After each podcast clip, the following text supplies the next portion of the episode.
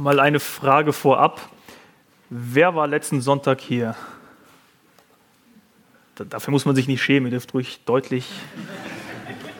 Und jetzt kommt die spannende Frage. Was war das Thema der Predigt? Der verlorene Sohn, korrekt. Und heute soll es genau um ein weiteres Gleichnis gehen, also das Gleichnis vom verlorenen Sohn. Heute wird es um ein anderes Gleichnis gehen und ich werde einen Text aus dem Alten Testament vorlesen lassen, der schon ein großer Hinweis darauf ist, um welches Gleichnis es heute gehen könnte.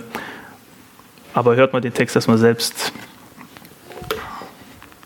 Funktioniert die PowerPoint? Perfekt. So spricht Jahwe, der Herr. Passt auf, selbst werde jetzt nach meinen Schafen sehen und für sie sorgen. Wie ein Hirt seine Herde wieder zusammensucht, wenn sich die Schafe zerstreut haben, so will auch ich mich meiner Schafe annehmen. Ich hole sie aus allen Orten zurück, in die sie an jenem unheilvollen Tag versprengt worden sind. Ich führe sie aus den Völkern heraus, hole sie aus den Ländern zusammen und bringe sie in ihre Heimat zurück. Auf den Bergen Israels, in den Talgründen und an allen bewohnten Plätzen werde ich sie weiden lassen. Auf saftigen Wiesen lasse ich sie grasen, und auf den hohen Bergen Israels finden sie gute Weide- und Lagerplätze. Ich selbst will meine Schafe weiden und ruhen lassen, spricht Jahwe, der Herr. Die verloren gegangenen will ich suchen, die Versprengten zusammenbringen, die sich etwas gebrochen haben, will ich verbinden und die Kranken, Kranken gesund pflegen aber die Fetten und Starken werde ich beseitigen. Ich weide sie, wie es recht ist. Jetzt die große Quizfrage. Welches Gleichnis gucken wir heute an? Das Gleichnis vom verlorenen Schaf, wo wir diesen guten Hirten haben, tatsächlich. Lasst uns doch mal lesen, was dem Text steht. Und zwar Lukas 15, das gleiche Kapitel wie das Gleichnis vom verlorenen Sohn. Es ist Kapitel 15. Wir lesen gemeinsam. Es pflegten sich ihm aber alle Zöllner und Sünder zu nahen, um ihn zu hören. Und die Pharisäer und die Schriftgelehrten murrten und sprachen, dieser nimmt Sünder an und isst mit ihnen. Er sagte aber zu ihnen dieses Gleichnis und sprach, welcher Mensch unter euch, der hundert Schafe hat und eines von ihnen verliert, lässt nicht die 99 in der Wildnis und geht dem verlorenen Schaf nach, bis er es findet.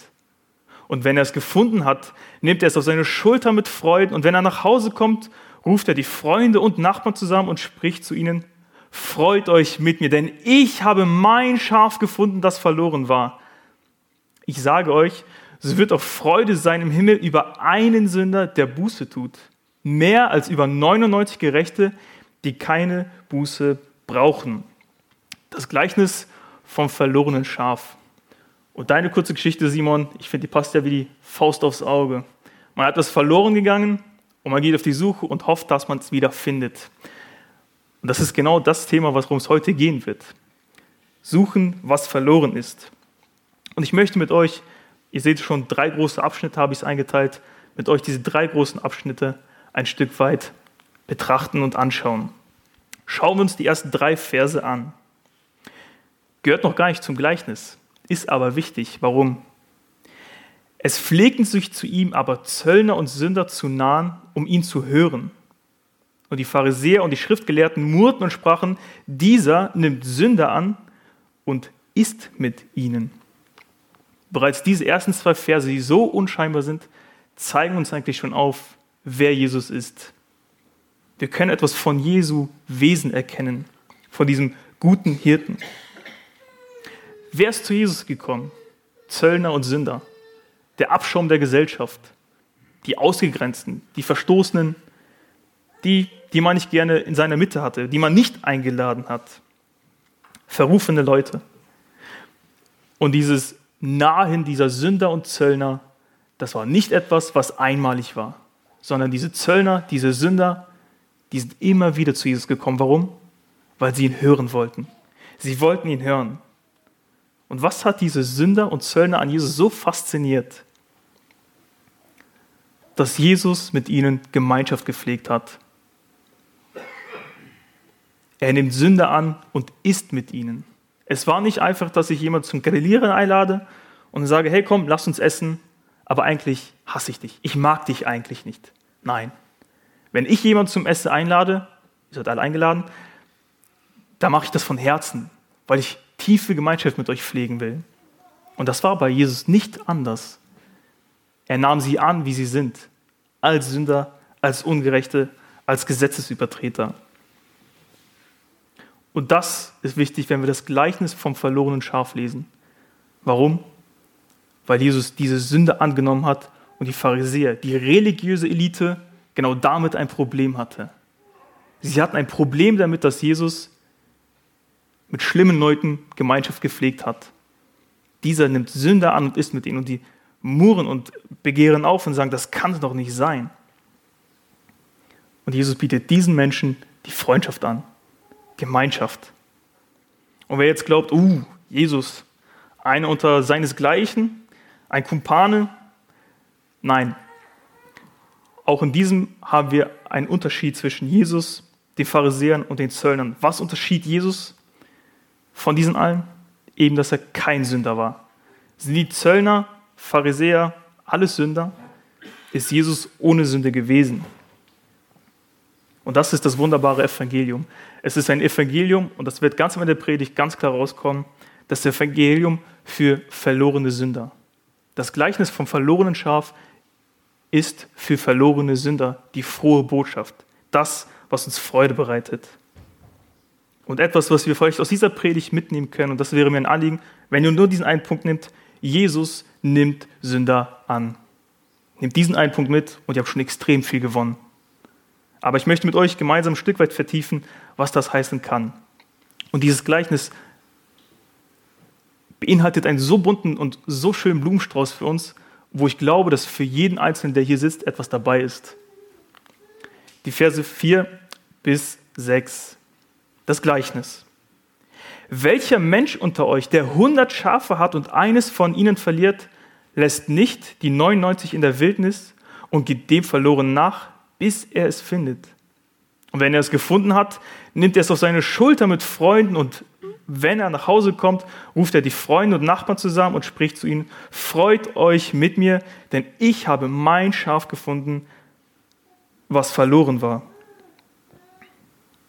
Und hier habe ich Simon jetzt ein Stück weit vor Augen, ein Vater, der nachgeht und sucht, bis er es gefunden hat. Du wärst auch durch das Gewitter durchgelaufen, nur um diese Flasche zu finden. Und diesem Gleichnis ist es nicht einfach die Flasche, sondern stell dir vor, du hättest deine Tochter verloren. Ich glaube, du hättest nicht bis am nächsten Tag gewartet, du wärst sofort auf die Suche gegangen, wo ist mein Kind? Das ist das Bild.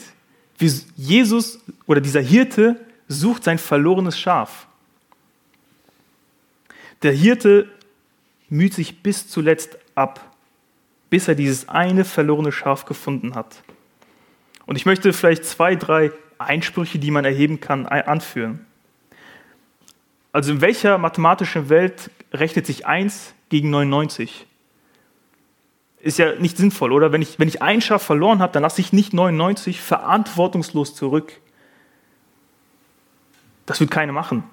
Also ich bin auch kein Hirte, keine Ahnung von der Materie, aber selbst ich verstehe, dass es nicht sinnvoll ist, die 99 zurückzulassen. Das Verhältnis von 1 zu 99 oder 100 geht in keiner Rechnung irgendwie auf. Aber, und das ist mir wichtig, wir verstehen das Gleichnis nicht, wenn wir hier alles wortwörtlich ins jede kleinste Detail auslegen wollen, sondern das Bild, welches wir vom Hirten hier bekommen, ist ein sehr wunderschönes Bild. Wir gucken natürlich auf die 99 Schafe, wie kann er die zurücklassen? Unser Hauptaugenmerk sollte aber darauf liegen, hey, er sucht dieses eine verlorene Schaf. Also wir dürfen diesem Hirten hier keine Fahrlässigkeit oder Verantwortungslosigkeit, wo man sagt, grob fahrlässig, was macht der da, vorwerfen, sondern es ist ein Gleichnis. Und selbst heute im Orient ist es ganz normale Praxis, dass man die Schafe zurücklässt und sich auf die Suche macht nach dem einen Schaf. Meistens war man nie allein als Hirte unterwegs, Haben gesagt, hey, wir sind zu dritt unterwegs. Ich lasse die zwei da bei den 99 und ich suche jetzt das eine. Oder man hat einen Stall gehabt und gesagt, hey, ich lasse die Schafe da drin und ich suche jetzt das eine. Es ist nicht verantwortungslos. Auch wenn da steht, er lässt es zurück in der Wildnis, Vers 4. Man sagt, ja, Wildnis. Im Orient, da muss doch Wüste sein, ohne Grünes, ohne Wasser. Nein, das ist nicht gemeint. Das ist gar nicht der Fokus, man sagt verantwortungslos, sondern es geht darum, dass der Hirte sein verlorenes Schaf sucht und er sucht, bis er es findet. Nicht eine Stunde gesucht, gesagt, nicht gefunden, ich lasse es sein, sondern er sucht, bis er es findet. Wie viel Zeit dazwischen vergangen ist, steht nicht geschrieben, weil es nicht wichtig ist, wie lange, sondern er geht nach, bis er es findet. Und es endet mit dieser rhetorischen Frage, also es ist wirklich nur ein Fragesatz. Lässt er nicht die 99 in der Wild zurück und geht dem Verloren nach, bis er es findet? Die Antwort ist klar, natürlich. Jeder wird hingehen und dieses Schaf suchen. Ich meine, wir haben heute wahrscheinlich nicht mehr so den Bezug zu den Hirten, aber seht ihr meine Finger? Ich bin verheiratet. Jetzt kann man fragen, wo ist denn der Ehering? Ihr werdet es nicht glauben, verloren. Könnt ihr euch vorstellen, wie lange ich gesucht habe? Und nicht nur ich, meine Frau hat mitgeholfen, meine Schwiegereltern haben mitgeholfen und wir haben wirklich lange gesucht. Drei, vier Stunden im Stall, einfach fort, weg. Der Ring ist weg. Ich habe nicht nach einer Stunde gesagt, okay, ist gut, ist ja nur ein Ring. Nee, der Haussegen, den galt es aufrechtzuerhalten. Und so habe ich wirklich mühsam, wirklich stundenlang da gesucht, aber er war einfach weg. Ich habe irgendwann meine Suche abgebrochen, aber dieser Hirte macht das nicht. Er geht, bis er es findet. Ich habe den Ring bis heute nicht gefunden. Also ich habe meinen Ehering verloren und ich habe gesucht, ihn aber nicht gefunden. Hirte ganz anders. Er sucht, bis er es findet. Vers 5. Und wenn er es gefunden hat, nimmt er es auf seine Schulter mit Freuden. Und das ist etwas, was uns heute auch als zweiter Punkt wirklich mit bewegen darf. Jesus nimmt Sünde an und Jesus freut sich. Über wen? Und das kann ich wirklich sagen, über dich. Über dich ganz persönlich. Es enden seine großen Bemühungen, dass er sich auf die mühevolle Suche macht, nicht einfach damit er sagt, oh, ich habe das Schaf gefunden, Ivy fein, komm mit. Nein, was macht der Hirte? Vielleicht kennt ihr diese Bilder aus der Kinderstunde noch oder Jungschi. Er nimmt dieses Schaf auf die Schultern und trägt es nach Hause. Er trägt sein Schaf nach Hause. Und dann währenddessen kommt er nicht und sagt, böses Schaf, bist du mir weggelaufen, sondern wie geht es diesem Hirten?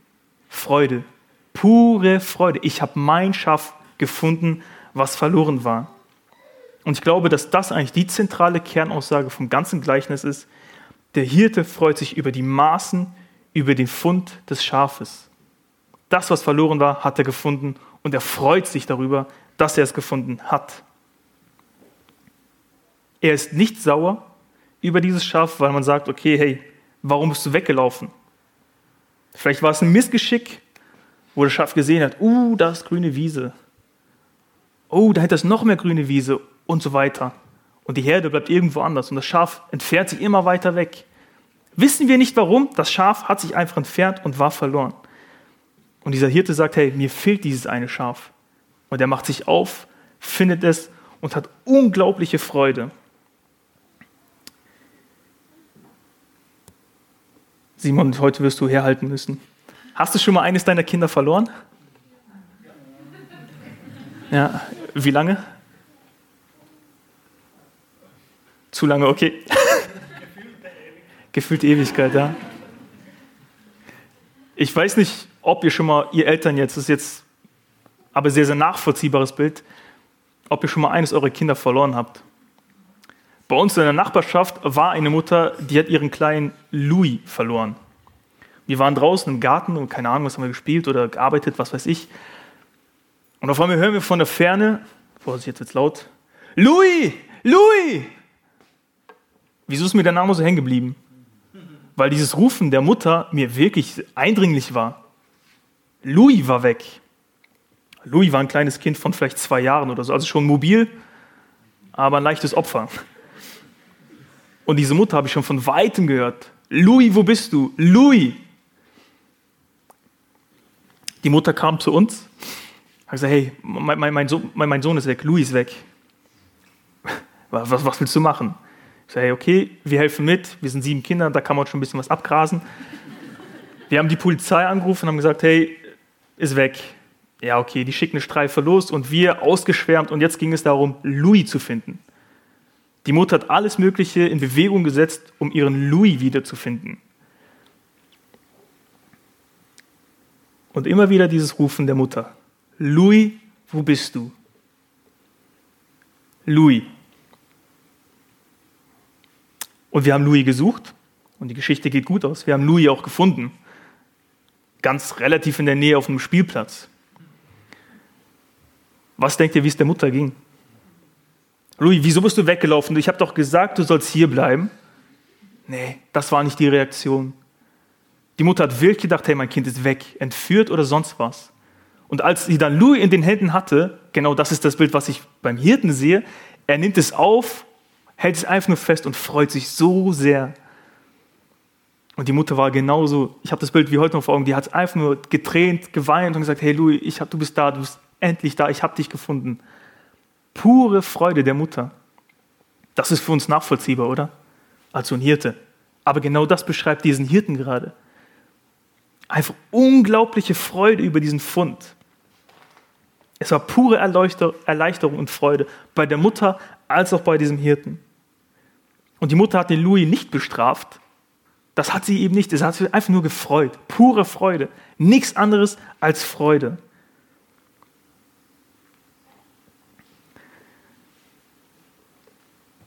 Und die Geschichte endet da nicht. Wir als Familie Wagentin haben das unseren Nachbarn erzählt, hey, wir haben den Louis letztens weglaufen gesehen, wir, wir haben ihn aber wiedergefunden. Warum erzählen wir die Geschichte weiter? Weil wir uns mitfreuen. Die Mutter selbst erzählt das auch ihrem Mann. Hey, unser Sohn ist weggelaufen, aber ich habe ihn wiedergefunden. Warum erzählen wir das? Weil wir die Freude teilen wollen. Wir wollen, dass das Gegenüber sich mitfreut. Und das sehen wir auch hier in diesen Versen. Vers 6. Und wenn er nach Hause kommt, ruft er die Freunde und Nachbarn zusammen und spricht zu ihnen, freut euch mit mir, denn ich habe mein Schaf gefunden, das verloren war. Das Finden des verlorenen Schafes, respektiv des verlorenen Kindes, ist ihm der pure Grund zur Freude und er erwartet, dass sich alle anderen mitfreuen. Ich habe mein Schaf gefunden, was einst verloren war. Es geht darum, dass er sagt, es ist mein Schaf, es gehört mir. Das macht diesen Hirten aus. Und ich erzähle wahrscheinlich kein großes Geheimnis, wenn ich sage, dass dieser Hirte für Jesus steht. Und dieses verlorene Schaf, das sind wir. Das bist du, das bin ich. Wir sind so verloren, aber Jesus geht uns nach und er findet uns. Und er lässt nicht nach, bis er uns gefunden hat. Und wenn er uns gefunden hat, da kommen die Vorhaltungen. Wie kannst du nur? Nein. Jesus wird auch nicht sagen, hey, du dummes Schaf. Schafe sind unglaublich dumm. Ich sage nicht, dass ihr dumm seid, ist nur die Aussage. Schafe sind wirklich dumm, aber das macht Jesus nicht. Er zeigt nicht mit dem Finger so auf dich, du, du, du. Nein, Jesus sagt, hey, ich freue mich über dich, dass ich dich gefunden habe und das ist alles. Ich freue mich einfach nur. Denn du bist mein Schaf. Und hier möchte ich ein kurzes Zitat anfügen, das es nochmal sehr, sehr gut zum Ausdruck bringt. Der Besitz der 99 ist kein Ersatz für den Verlust des einen. Die treuen 99 sehen ja an der Freude, mit der der Hirte das Verlorene an sich zieht, alle, was für einen Hirten sie haben und wie er sein Eigentum schätzt. Es geht nach wie vor um das Eigentum des Hirten. Er sagt, hey, jedes einzelne Schaf dieser 100 Stück ist meins und ich will meins behalten. Es soll nicht verloren gehen. Und dieses Bild vom Hirten haben wir ganz am Anfang in Hesekiel gelesen, wo ich sage, das ist eigentlich die Grundbasis. Wir haben noch andere Gleichnisse im Neuen Testament von diesem Schaf und Hirte. Johannes 10. Ich bin der gute Hirte, der sein Leben lässt für seine Schafe, für uns. Und im Alten Testament finden wir immer wieder das Bild vom Hirten und den Schafen.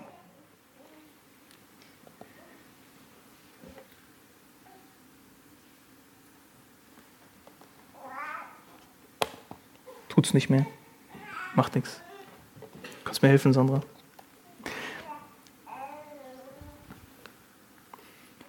Dieser Hirte geht seinem Schaf nach. Und im Alten Testament haben wir eine ganz andere Geschichte, die mir auch direkt eingefallen ist. 2. Samuel 12, David und Bathseba. David hat gesündigt und der Hirte Nathan kommt zu ihm. Und was erzählt er ihm für eine Geschichte? Wo er sagt, hey, das ist ein Hirte gewesen, der hat ein Schaf gehabt. Und ein reicher Mann, der tausend Schafe hatte gefühlt, kommt zu ihm und ihm dieses eine Schaf weg. Und dieser arme Hirte ist so tief bestürzt. Und David wird zornig und sagt, hey, diesen Mann muss man strafen, diesen reichen Hirten. Und das ist für mich so ein Bild, wo ich sage, wir sehen in der Bibel durchgehend eigentlich, was für einen großen und guten Hirten wir in Jesus Christus haben, der uns persönlich nachgeht, um uns zu finden, um uns zu suchen und sich über uns zu freuen. Ich sage euch, so wird auch Freude sein im Himmel über einen Sünder, der Buße tut, mehr als über 99 Gerechte, die keine Buße brauchen. Gott freut sich einfach unglaublich über einen Sünder, der Buße tut.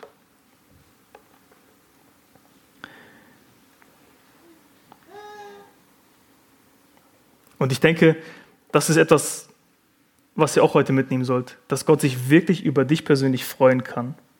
Und auch hier möchte ich noch ein weiteres Zitat vorlesen, weil es relativ lang ist, aber ich finde die Aussage so klasse. Wer Jesu Freude nicht teilt, denkt nicht, wie man im Himmel denkt, nicht wie Gott und die hohen Heiligen bei seinem Thron.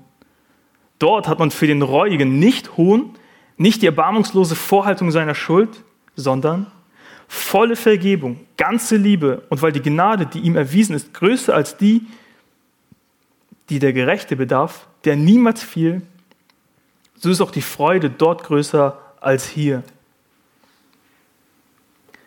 Also es geht hier diese Gegenüberstellung von den 99 Gerechten zu diesem einen verlorenen Schaf, die keine Buße brauchen. Und wem meint Jesus hier? Zu wem erzählt Jesus dieses Gleichnis? Zu den Pharisäern und Schriftgelehrten. Er sagt, hey, ihr könnt euch nicht mit mir freuen, dass genau diese Zöllner, diese Sünder zu mir kommen. Es sollte anders sein. Wenn einer Buße tut, erkennt, dass er sündig ist, dass er verloren ist, dann sollte unsere Reaktion sein, hey, wir freuen uns. Uneingeschränkt, kompromisslos, pure Freude.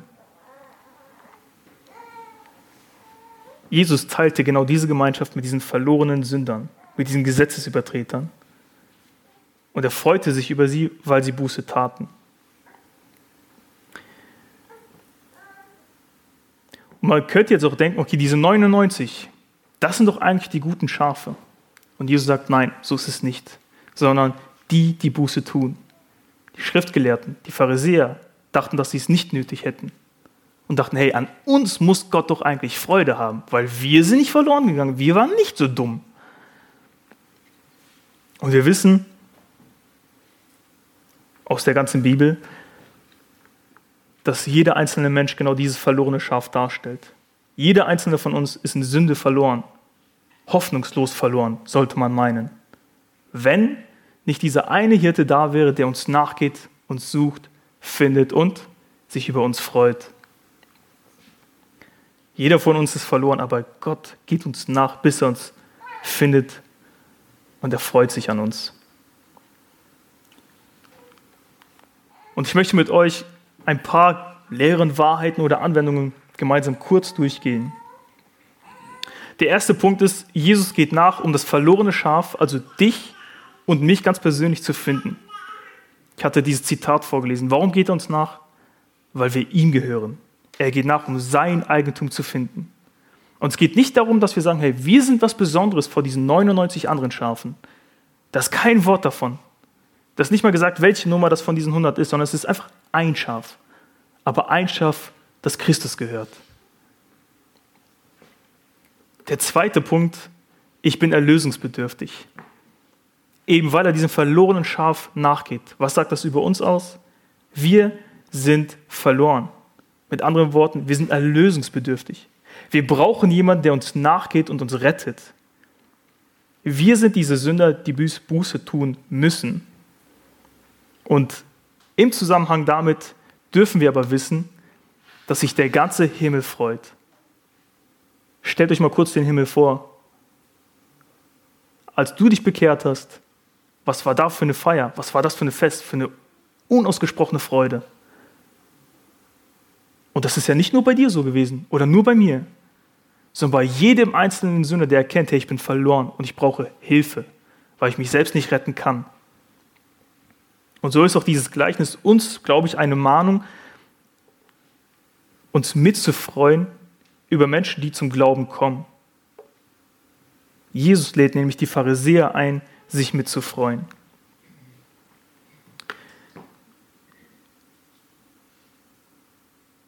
Und wenn ihr dieses Gleichnis lest mit euren Kindern, stellt euch zwei Fragen während des Lesens. Was erfahren wir über den Hirten, respektiv Jesus? Und die zweite Frage, was erfahren wir über das Schaf? Mit diesen zwei Fragen versteht ihr das Gleichnis. Was erfahren wir über diesen Hirten? Und etwas, was mir wichtig ist, Jesus, unser guter Hirte. Es zeugt von unserem Hirten, wie wertvoll er uns achtet, weil er sagt, hey, das ist meins. Auch wenn es nur ein Schaf ist von den 100, ich gehe nach und ich suche es und ich freue mich. Und den, dieses Bild findet ihr in Hesekiel 34 oder Johannes 10. Und warum geht er uns nach? Nicht einfach, weil er sagt, hey, du bist mein, sondern, und das ist etwas, was ihr heute mitnehmen könnt, auch im Kinderlied haben wir das gesungen oder im Lied, Gott ist die Liebe. Das ist die Antwort. Weil Gott dich liebt, geht er dir nach. Nicht einfach, weil du eine Nummer bist, sondern weil er dich liebt. Jesus hat uns lieb und könnt euch das selbst sagen, hey, Jesus hat mich persönlich lieb? Oder begehrt das in uns auf, wo wir sagen, kann ich irgendwie nicht ganz glauben für mich das höchste Ausmaß, wo genau diese Liebe erkennen können, dass Jesus, jetzt fühlt euch vor Augen, wie Jesus ist, Schöpfer von Himmel und Erde. Habt ihr überlegt, wie groß das Universum ist? Und jedes einzelne kleinste Atom in diesem Universum hat Jesus Gehorsam Folge zu leisten. Jedes kleinste Atom in diesem Universum ist Jesus Gehorsam. Schöpfer von Himmel und Erde, von dem ganzen Universum. Und er sagt, hey, ich habe dich lieb und ich gehe dir nach und ich suche dich und ich finde dich und ich freue mich über dich. Und dieser Gott wird Mensch. Und was macht er? Er zeigt seine Liebe am Kreuz. Dort stirbt er. Für wen? Für dich. Warum? Weil du verloren bist. Verloren warst. Und die ganz große Frage, was hilft es mir, diese einfache Wahrheit, wo ich sage, es ist leicht auszusprechen, Jesus hat dich lieb. Aber welche Tiefe steckt in diesen Worten? Jesus hat dich lieb. Wenn ich weiß, dass Jesus mich lieb hat, dann mache ich mich nicht abhängig von anderen. Da brauche ich mir nicht denken, hey, was werden die anderen von mir sagen? Denken, ich bin ein Versager. Ich kann es nicht. Ich bring's nicht. Hey, was wird er von mir sagen? Halten. Irrelevant. Warum? weil ich weiß, dass Jesus mich liebt. Ich weiß mich versorgt und getragen. Warum? Weil Jesus dich liebt. In unseren schwersten Stunden des Lebens, wo es uns dreckig geht, wo, wir, wo es uns schlecht geht, dürfen wir wissen, Jesus hat dich lieb und er wird dich durchtragen. Er trägt dich durch. Wenn du sagst, ich bin einsam, ich bin alleine, da ist keiner, der mich sieht. Du kennst einen, der dich sieht. Und warum? Weil er dich liebt. Du bist ein Gott, der mich sieht. Jahresvers. Warum sieht er dich? Weil er dich lieb hat. Was ist, wenn wir von Sünde geplagt sind? Wenn wir denken, hey, wir sind solche Versager, müssen wir uns dann selbst fertig machen? Nein, müssen wir nicht. Warum? Weil wir wissen, Jesus hat mich lieb. Und er ist genau für mein Versagen ans Kreuz gegangen, um für mich zu sterben und den Gehorsam zu leisten, den Zorn Gottes zu tragen über meine Sünde, und den Tod zu besiegen. Und ein letztes Anwendungsbeispiel, was man irgendwie anführen kann. Jesus selbst zeigt, was lieben meint. Sich aufzumachen, zu suchen, zu finden und sich darüber zu freuen. Und das sollten wir auch innerhalb der Gemeinde hier praktizieren. Geben wir Acht aufeinander. Schau, lasst uns schauen, wo steht der andere gerade in seinem Leben. Ist er noch unterwegs mit Jesus? Und wenn es nicht so ist, dann ist es unsere Verantwortung, vor jedem Einzelnen diesen Menschen nachzugehen. Warum? Weil Jesus ihn liebt, ist auch meine Aufgabe, ihn zu lieben. Und sollte es ein Anliegen sein, dass nicht ein einziges Schaf aus dieser Gemeinde verloren geht, auf Abwege gerät. Überhaupt nicht. Für uns als Gemeinde insgesamt, aber auch für jeden Einzelnen hier gilt die Pflicht, ich will meinen Nächsten sehen und ich will ihn lieben. Frag dich mal ganz persönlich, worin zeigt sich deine Liebe zu deinem Bruder, zu deiner Schwester hier? Kann man diese Liebe in deinem Leben erkennen? Wir sollten nachgehen, suchen, was verloren ist und nicht aufhören. Und ich meine jetzt nicht, dass jeder sagt, uh, der, der sieht aus, als ob er verloren geht. Spreche ich ihn doch mal an. Wäre vielleicht eine Möglichkeit. Aber ich glaube, der erste Schritt, was wir immer tun sollten, ist welcher? Ins Gebet gehen. Gott muss dieses Herz suchen, finden und dann können wir uns gemeinsam darüber freuen. Aber das ist der erste Schritt, ins Gebet gehen. Aber wir sollten uns niemals dahinter verstecken und sagen, ja, ich habe ja gebetet und damit ist mein Dienst getan. Nein, ich glaube, das ist ein bisschen zu einfach gemacht. Aber ich will jetzt hier nicht den hobenen Zeigefinger auspacken.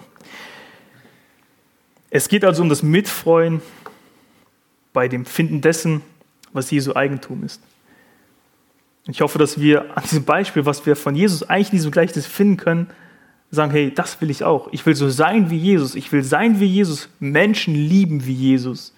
Wie hat Jesus die Menschen geliebt? Er hat die Zöllner, die Sünder angenommen, mit ihnen Gemeinschaft gepflegt und ihnen einfach diese aufrichtige Liebe gezeigt. Und wenn wir das ganze Kapitel Lukas 15 anschauen, dann haben wir das Gleichnis vom verlorenen Schaf. Das haben wir jetzt ein Stück weit betrachtet, wo ich sage, hey, mit diesen zwei Fragen von, was erfahren wir über den Hirten und was erfahren wir über das Schaf, verstehen wir das Gleichnis. Verhältnis von 1 zu 100. Danach kommt noch ein Gleichnis. Das Gleichnis vom verlorenen Groschen. Das ist ein Verhältnis von 1 zu 10. Und wir merken wieder auch da, die Frau geht hin, sucht diesen einen verlorenen Groschen, bis sie ihn gefunden hat und dann freut sie sich und sie sagt ihren Nachbarn, hey, ich habe meinen Groschen gefunden. Und was ist das dritte Gleichnis? letzte Woche, nächsten Sonntag, das Gleichnis vom verlorenen Sohn. Und das ist nicht Verhältnis von 1 zu 100, 1 zu 10, sondern 1 zu 1. Wir haben den verlorenen Sohn und den älteren Sohn.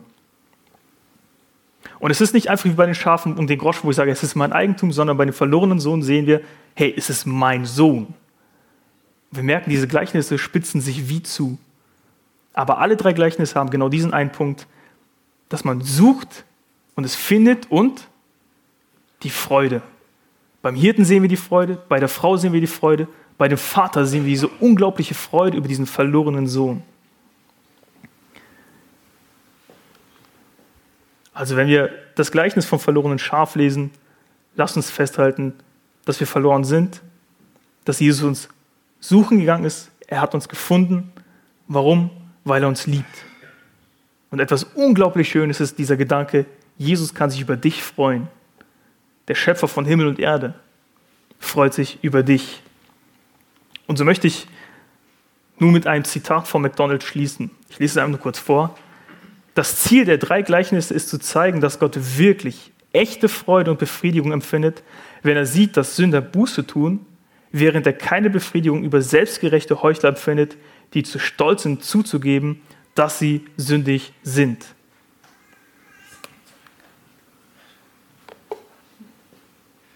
harte Worte zum Schluss. Und deswegen ein letztes Wort. Meint nicht, ach, das sind die bösen Pharisäer, die Schriftgelehrten, die Verbrecher, die Uneinsichtigen, die Heuchler. Das sind doch eigentlich die größten Sünder. Wir sind genau diese Pharisäer. Wir denken immer, an mir muss Gott Freude haben. Ich bin eigentlich ein guter, wirklich gut. Es ist nach wie vor dieser Aufruf, was Hannes letzte Woche schon gesagt hat, Buße zu tun.